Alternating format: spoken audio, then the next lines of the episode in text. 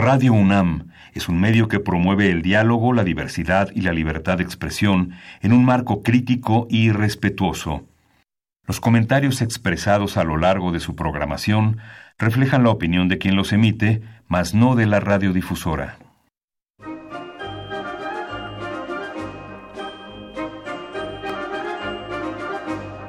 La Feria Internacional del Libro del Palacio de Minería y la Facultad de Ingeniería de la UNAM presentan La Feria de los Libros. Un acercamiento a la lectura.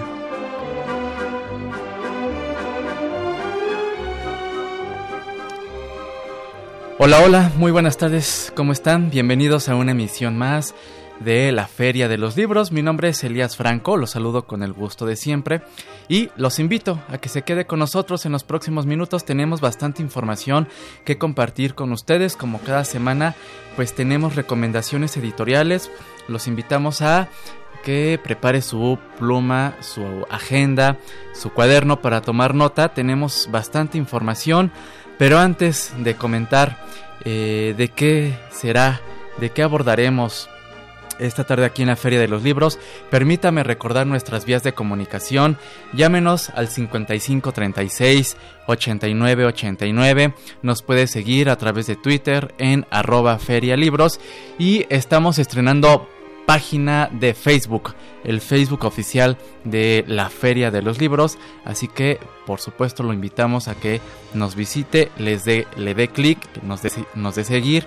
La Feria de los Libros, usted nos puede encontrar de esta manera. Y también recordar que puede seguir esta transmisión a través de www.radio.unam.mx MX.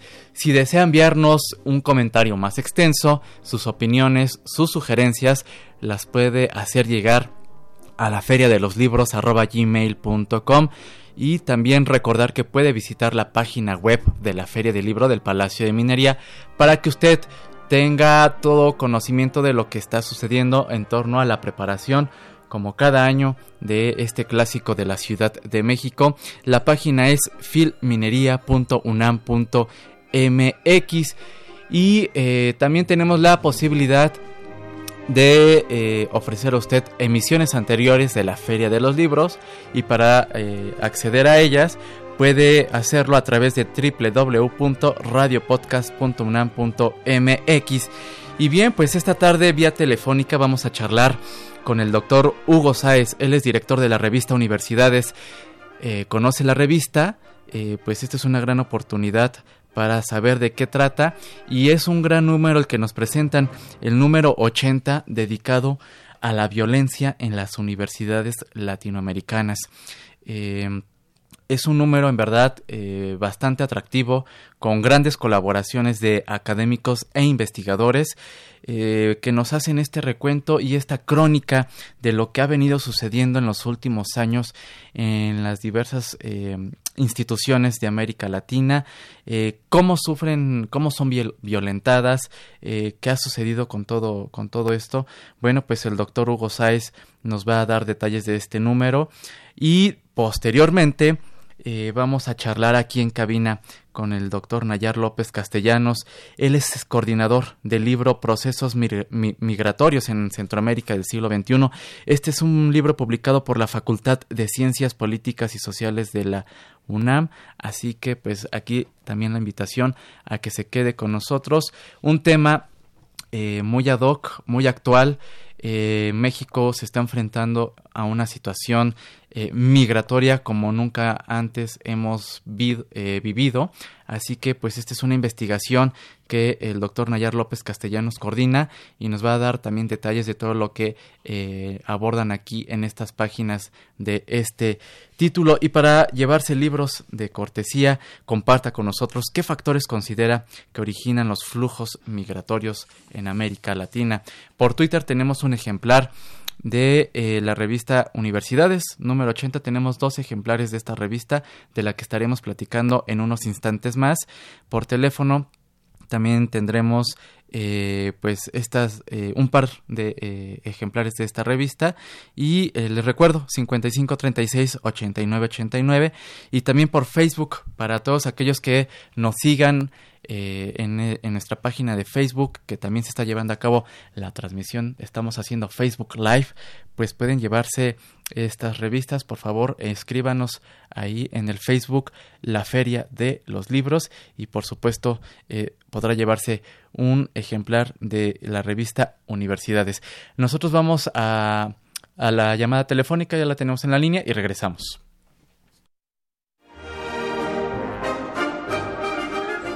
Leer es estar vivo. La Feria de los Libros.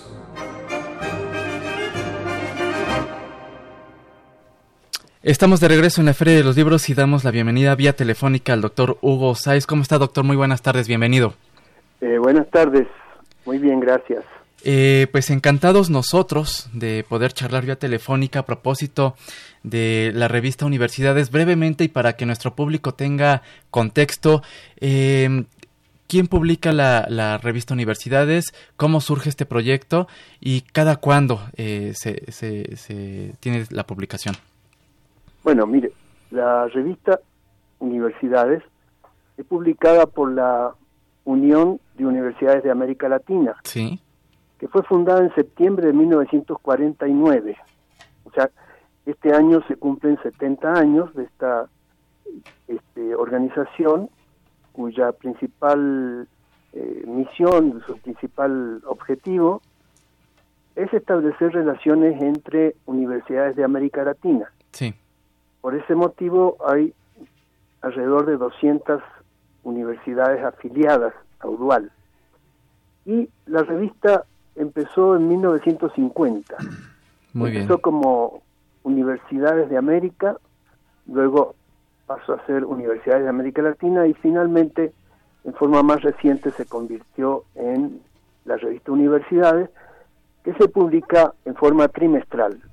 Ahora, eh, la revista que ustedes están ofreciendo eh, al público eh, auditor es el número 80 que lo vamos a presentar este 7 de agosto en el Centro Cultural Universitario de Tlatelolco. Muy bien. En la sala 3, a las 5 de la tarde.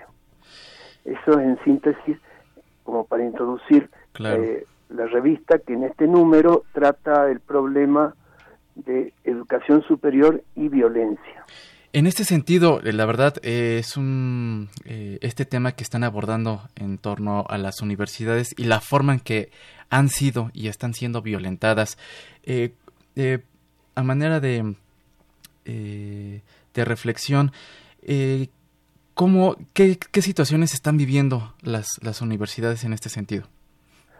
Bueno, la revista es una revista arbitrada, significa que los artículos de fondo, los artículos del dossier, eh, están sometidos a dictamen. Sí, claro. Que eh, revisan la calidad, el nivel de los mismos. En el caso de este número, se tratan algunos, eh, lo que ha sucedido en algunos países, en particular Nicaragua, Argentina, Venezuela, y este y el mismo México, eh, momentos en que eh, han sido eh, violadas la autonomía universitaria, que es uno de los objetivos que persigue la UDUAL, defender la autonomía universitaria, que su origen está en 1918 en Córdoba, pero que ha sido un elemento central para que los procesos de enseñanza-aprendizaje y de investigación en las universidades se pueda dar. Eh, es decir, eh, hay antecedentes históricos y hay mm, siempre amenazas que mm, podrían vulnerar la autonomía universitaria. Autonomía universitaria en realidad significa el no compromiso con eh, tendencias políticas y la libre el libre examen de los acontecimientos sociales, políticos, económicos y por supuesto eh, científicos, ¿no? E, en ese sentido es que en este número se analizan casos en que eh, se ha puesto en peligro la autonomía universitaria e incluso ha habido eh, hechos de violencia, Claro. en particular, por ejemplo, en Argentina, en Brasil, eh, han sido perseguidos y, y asesinados en muchos casos eh, gente que era considerada peligrosa por los regímenes autoritarios. Muy bien. Doctor, eh, el tiempo se nos está terminando. Eh, esta revista, para todos aquellos que nos escuchan, eh, ¿en dónde la pueden adquirir? Bueno, eh, nosotros estamos ubicados en el Centro Cultural Universitario Tlatelolco, el antiguo edificio de Relaciones Exteriores. Muy bien. Allí se puede adquirir y también se puede obtener en Internet. Mm, Es decir, pueden entrar y pedir universidades, UDUAL, Sí. Universidad, eh, Unión de Universidades de América Latina, y pueden leerlo en línea. En línea, es decir, de manera física y digital está disponible eh, la publicación. Sí, y tenemos un número especial a fin de año, el número 82, que va a ser eh, recordando los 70 años de Udual. Perfecto. Doctor, agradecemos el que nos haya eh, presentado este número 80. Sin duda, eh, una felicitación por este esfuerzo que realizan desde hace varias décadas y, por supuesto, el tema de este dossier en torno pues a la violencia que se ha estado viviendo en diversas universidades de Latinoamérica, pues importante que se exponga. No, el agradecido soy yo. Eh, gracias por difundir esta revista que estamos permanentemente intentando elevar siempre su calidad y dar un servicio a las universidades y a los universitarios. Claro que sí. Y bueno, la invitación para que nuestros amigos que nos escuchan asista a esta presentación que tienen programada el próximo 7 de agosto. 7 a las 5 de la tarde en el edificio del Centro Cultural Universitario, Tlatelolco, Sí. sala 3. Muy bien. Eh, doctor Hugo Sáez, muchas gracias. Gracias a ustedes. Buenas tardes. Muy buenas tardes. Bueno, pues ahí la invitación para que acompañen al doctor y a todo el equipo de la revista Universidades. Eh, muy buena eh, oportunidad para acercarse, para conocer eh, esta publicación y por supuesto em, eh, escuchar de viva voz de algunos de los académicos involucrados en este dossier, pues eh, conocer eh, la investigación, los artículos que realizaron, realizaron en torno pues al tema que están abordando. Nosotros hacemos una pausa, vamos a regresar con nuestro invitado, el doctor Nayar López Castellanos, coordinador del libro Procesos Migratorios en la Centroamérica del siglo XXI. Este es un libro publicado por la Facultad de Ciencias Políticas. Regresamos. Escuchas La Feria de los Libros.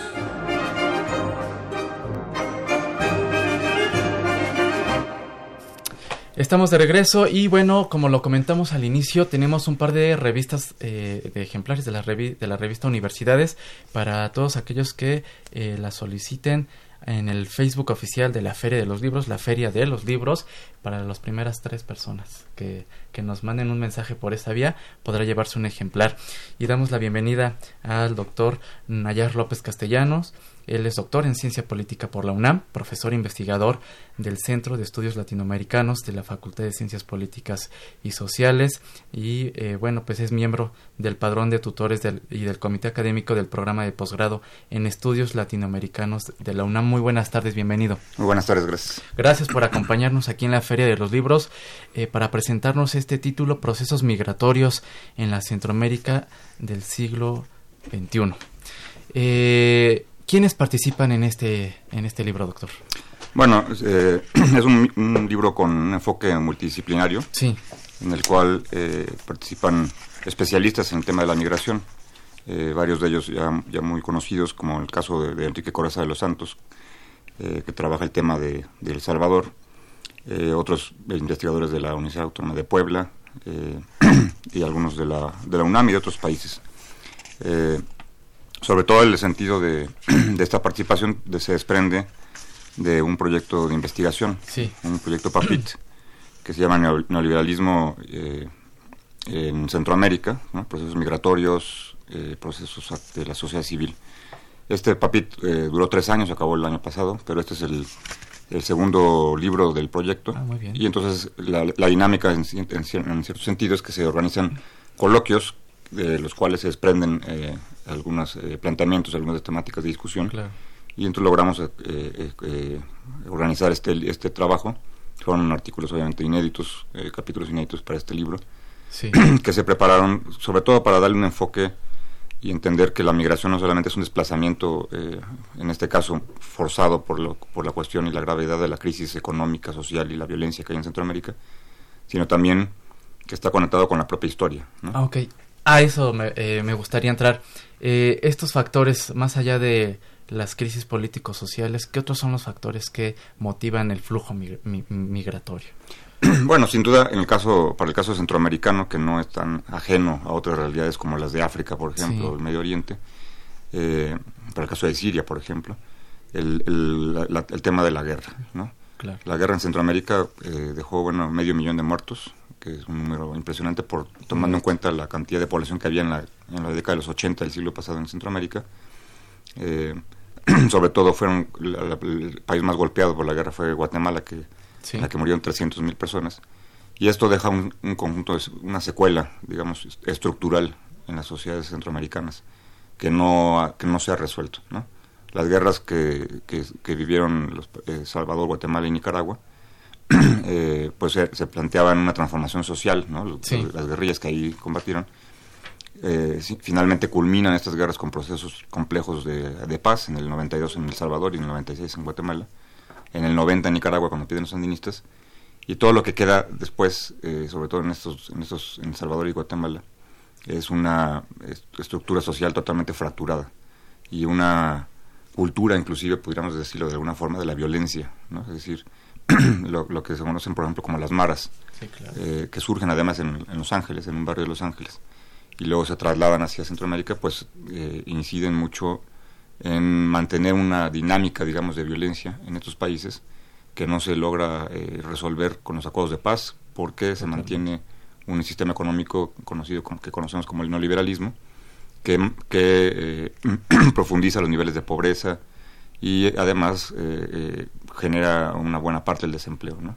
Entonces Estados Unidos como responsable, digamos, en cierto sentido, de la situación de crisis económica en Centroamérica, eh, no hace nada para resarcir los daños que su nivel de intervención siempre ha tenido en Centroamérica. Recordemos que Centroamérica fue invadida en diversas ocasiones por Estados Unidos.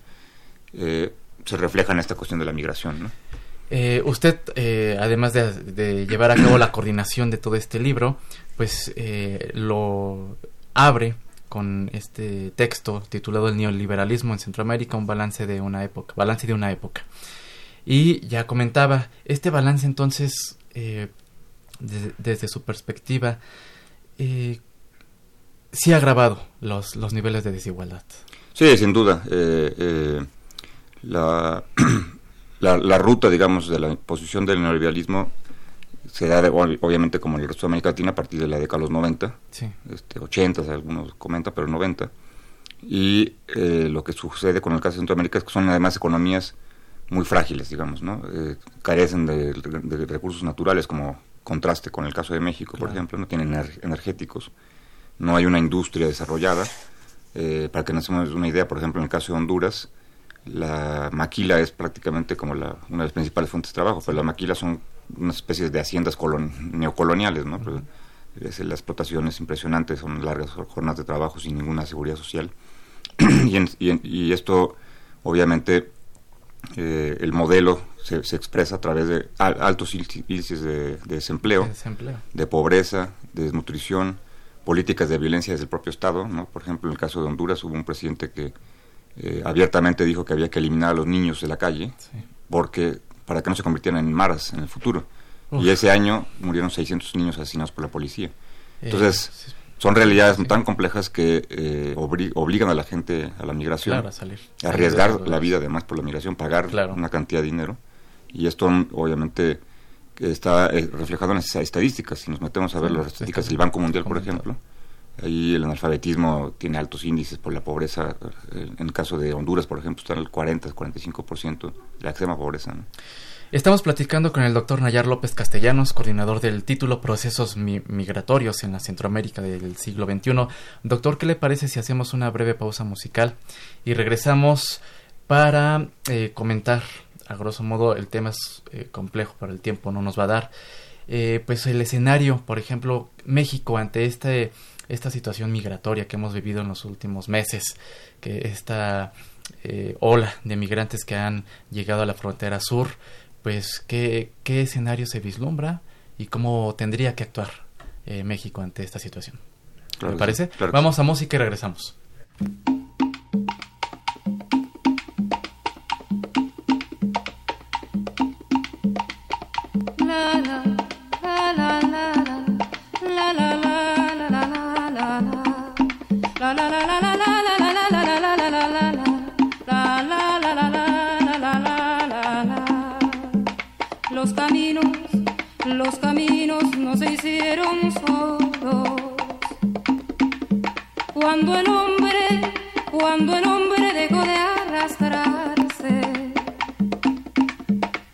Caminos, los caminos fueron a encontrarse. Cuando el hombre, cuando el hombre ya no estuvo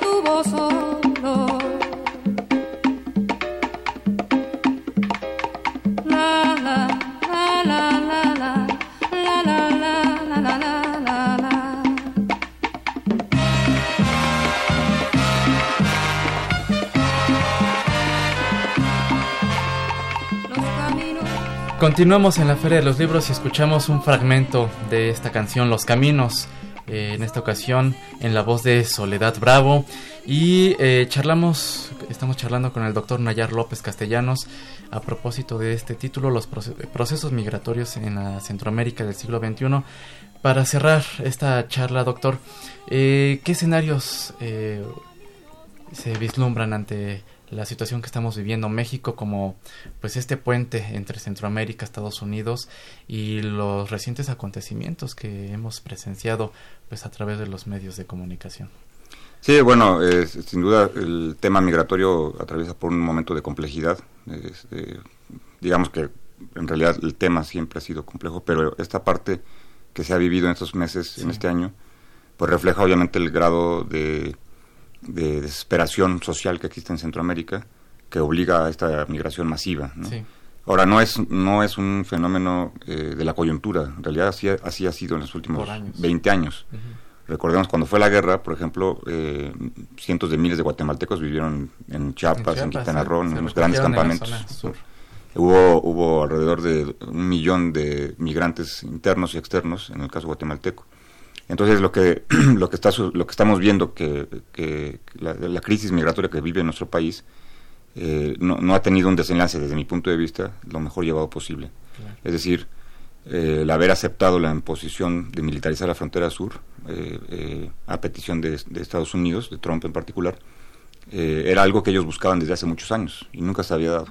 ¿no? Entonces sorprende que este, el, gobierno actual haya cedido en, este, en esta situación porque pues finalmente se convierte como una especie de eh, policía externo que, que busca frenar la migración y que además eh, eh, pretende, digamos, ofrecer alternativas como las de los 40 millones de dólares que honestamente para entender lo que significa eso en la economía centroamericana es simplemente nada. Mm, y no se resuelve con unos cuantos millones de dólares. Inclusive el propio Trump negó finalmente la ayuda que iba que había prometido de 400 millones de dólares para desviarlo, justo para eh, imponer sanciones a, Venezuela, ¿no? En ese caso en particular.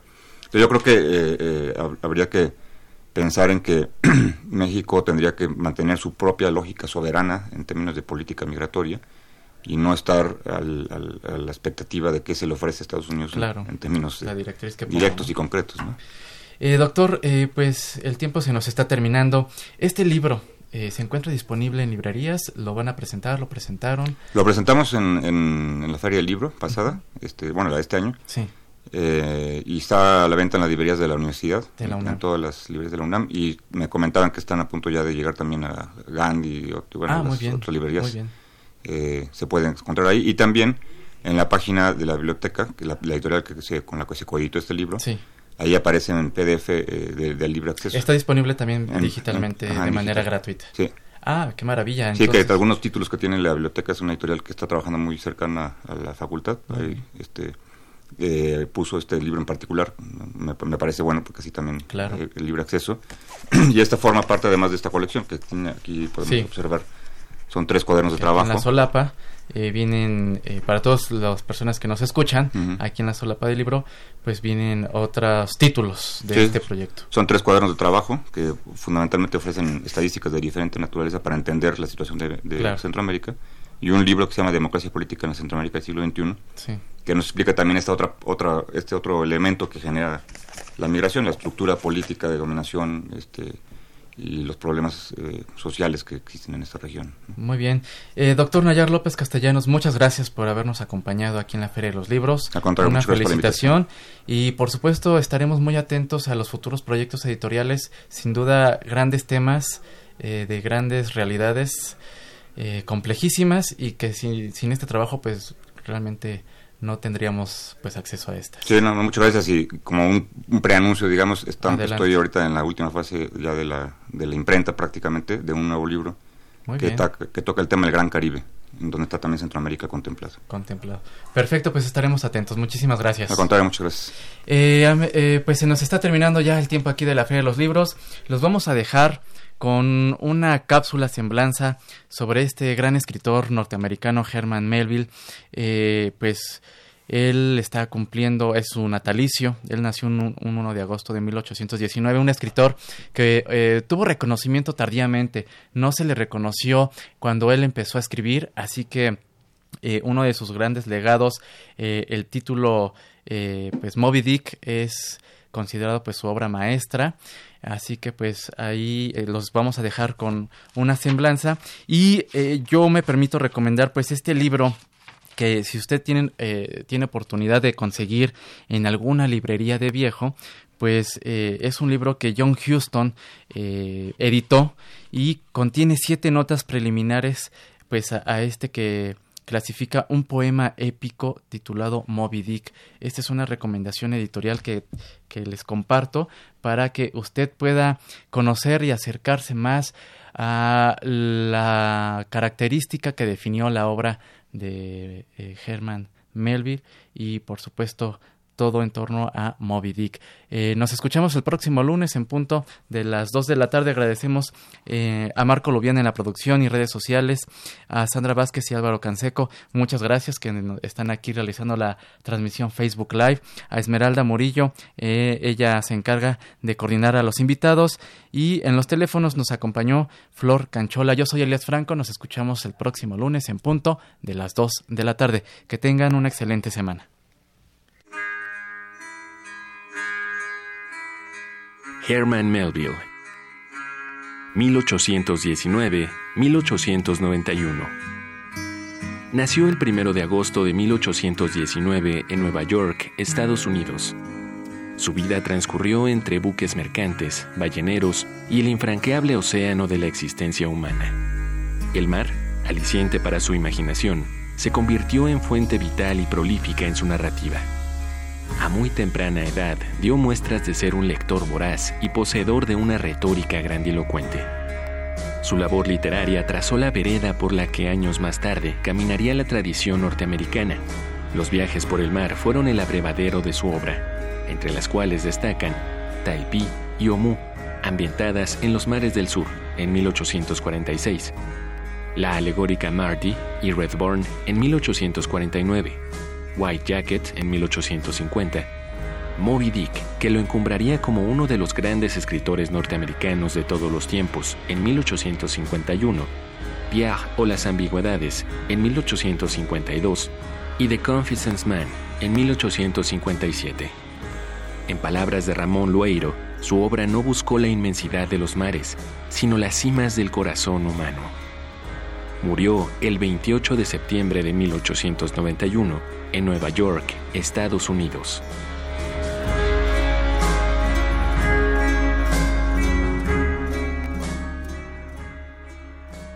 El símbolo de la ballena es menos apto para sugerir que el cosmos es malvado que para sugerir su vastedad, su inhumanidad, su bestial y enigmática estupidez.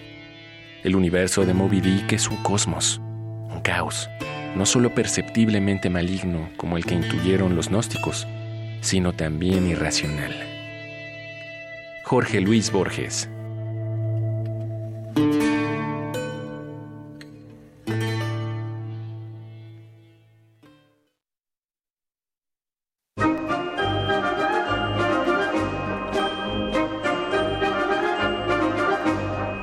La Feria de los Libros. Un programa de la Feria Internacional del Libro del Palacio de Minería que organiza la Facultad de Ingeniería en coproducción con Radio UNAM. Idea original Fernando Macotela.